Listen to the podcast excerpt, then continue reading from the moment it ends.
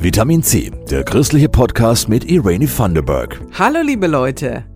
Kinder dürfen in der evangelischen Kirche in Bayern offiziell am Abendmahl teilnehmen. Noch nicht alle Gemeinden machen das bisher. Darüber sprechen wir heute. Und wir schauen heute mal in Sozialkaufhäuser.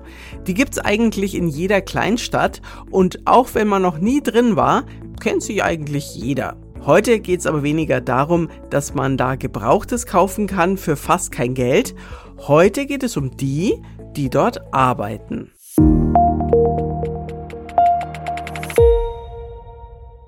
Dass Menschen in Sozialkaufhäusern arbeiten, ist ein extrem wichtiger Teil des Arbeitsmarkts. Ein Sicherheitsnetz, ein Sprungbrett, eine eigene Wertschöpfungskette. Christoph Leferz berichtet aus dem Sozialkaufhaus der Diakonie Aschaffenburg. Vier Minuten vom Hauptbahnhof ist das Sozialkaufhaus Aschaffenburg. Alles gibt's da, außer Essen und Möbeln. Naja, Kinderbetten schon. In einer Erwachsenen- und einer Kinderabteilung, dazu Kaffee, Beratung etc. Franziska Zülke von der Agentur für Arbeit in Nürnberg schätzt das Angebot. Solche Betriebe tun vor allem was für eine Stadtgesellschaft. Ein Sozialkaufhaus leistet einen wesentlichen Beitrag für Menschen, die wenig Geld haben, indem sie an günstige Sachen rankommen. Was da gearbeitet wird, ist sehr viel wert. 45 Menschen arbeiten dort, die Hälfte sozialversicherungspflichtig auf dem zweiten Arbeitsmarkt, die andere Hälfte in Gelegenheitsjobs. Zum Beispiel eine alleinerziehende Mutter, die einfach keine Stelle findet, die kompatibel ist mit den Betreuungszeiten, die sie für die Kinder braucht, wenn die noch klein sind. Bei uns arbeitet ein syrischer Flüchtling der ist jetzt der Koch unseres Sozial- und Integrationscafés. Bei uns arbeitet aber auch ein obdachloser Roma, der nach wie vor auf der Straße lebt, aber in der Beschäftigung mit dem Sozialkaufhaus so eine Struktur gewinnt.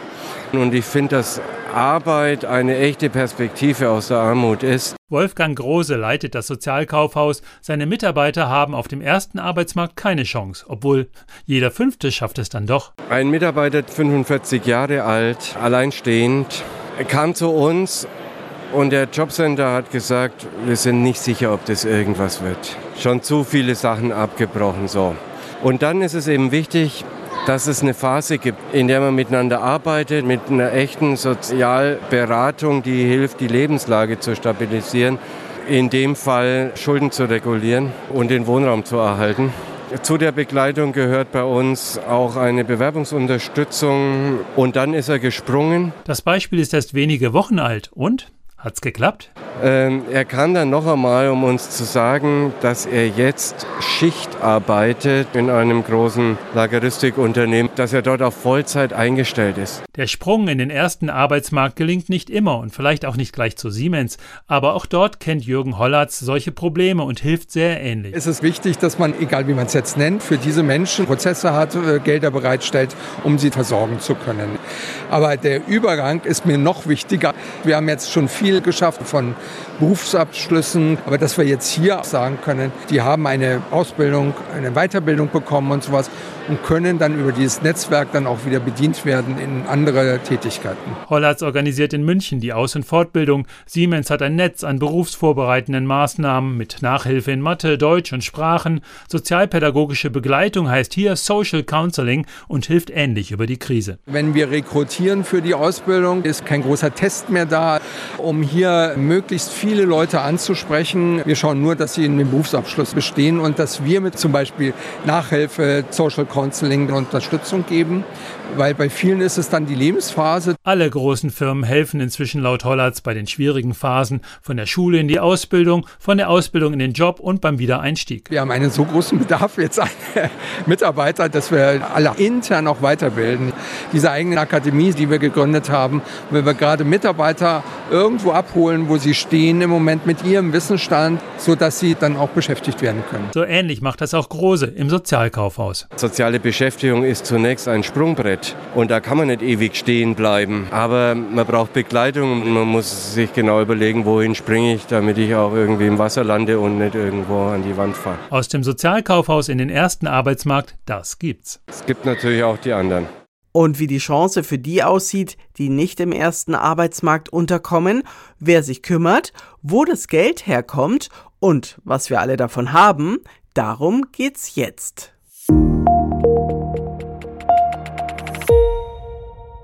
Es gibt keine faulen Arbeitslosen, sagt Wolfgang Große. Er muss es wissen, denn in seinem Aschaffenburger Sozialkaufhaus sind sie subventioniert angestellt und damit nicht mehr arbeitslos. Ein zweiter Arbeitsmarkt. Das funktioniert nur, weil die Kirche hilft und die Regierung hilfreiche Gesetze erlässt. Was genau dort passiert auf dem zweiten Arbeitsmarkt, fragt Christoph Leferz. Franziska Zülke vom Jobcenter der Agentur für Arbeit in Nürnberg. Menschen brauchen Beschäftigung, ja, und wenn ich natürlich langzeitarbeitslos bin, brauche ich auch eine Aufgabe, um da wieder rauszukommen, also wieder dazuzugehören. Die Anforderungen am ersten Arbeitsmarkt sind zum Teil so hoch, dass manche Menschen diesen einfach nicht gewachsen sein können. Und für diese Menschen brauchen wir ein Angebot. Ein solches Angebot ist das Sozialkaufhaus. Zülke unterstützt die Arbeit dort, genauso wie Dorothea Kroll-Günzel im Auftrag der evangelisch-lutherischen Kirche in Bayern. 1 und 1 ist eine langjährige Spendenorganisation. Wir sammeln Spenden, die 1 und 1 von der Landeskirche verdoppelt werden. Also wir fördern nicht das Sozialkaufhaus, sondern Menschen, die dort arbeiten. Die Löhne setzen sich zusammen aus Erlösen des Sozialkaufhauses, aus dem Anteil des Jobcenters und wir sind so der dritte Teil. Da fließt eine fünfstellige Summe nach Aschaffenburg. Für jeden Euro, den jemand spendet, legt die Kirche also ein Euro drauf. Das hat eine hohe Attraktivität bei Großspendern, weil verschiedene Menschen zusammenhelfen.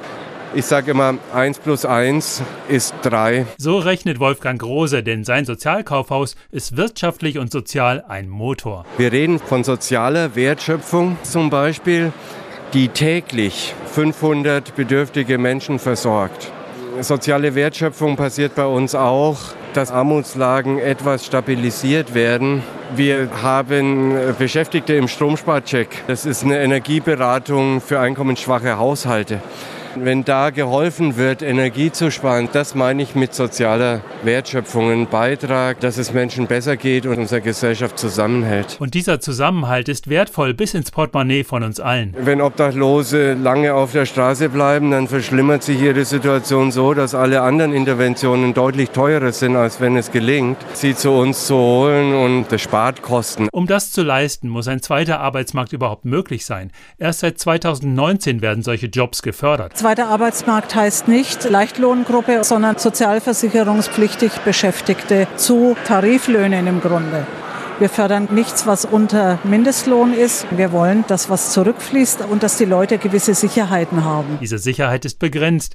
Die Jobs werden nur zwei Jahre voll subventioniert, dann weniger. Nach fünf Jahren ist Schluss. Was ich für nötig fände, ist, dass dieses entfristet wird für die Menschen.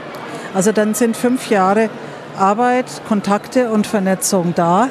Wenn das wieder wegfällt, ist einfach die Gefahr groß, dass die Menschen auch wieder abtauchen, ja, dass wieder die Mühle losgeht. Ich würde mir wünschen, eine Förderung eines zweiten Arbeitsmarktes entfristet auch für die Menschen, die es eben nicht schaffen. Das hat sich in der ganzen Hochkonjunktur gezeigt. Es wird sie immer geben. Und den zweiten Arbeitsmarkt bezuschussen oder ein integrativer erster Arbeitsmarkt, das ist viel sinnvoller als das Bürgergeld, findet Große, denn Arbeitslose haben Potenzial. Wir haben in Corona erlebt, dass ganz viele sich zurückgezogen haben. Das war bei uns nicht so. Das sind Menschen, die durch die Armut, aber auch Arbeitslosigkeit und viele andere Problemlagen gewohnt sind, mit Krisen umzugehen. Da sind ganz viele dabei, die sich da nicht wegducken, sondern die sich dem stellen und Erfahrungen gemacht haben, nämlich man muss in der Krise was tun und man kann, wenn man zusammenhält, in so einer Krise auch bestehen. Das haben wir in Corona erlebt, das haben wir auch in der Ukraine-Krise erlebt. Das hat mich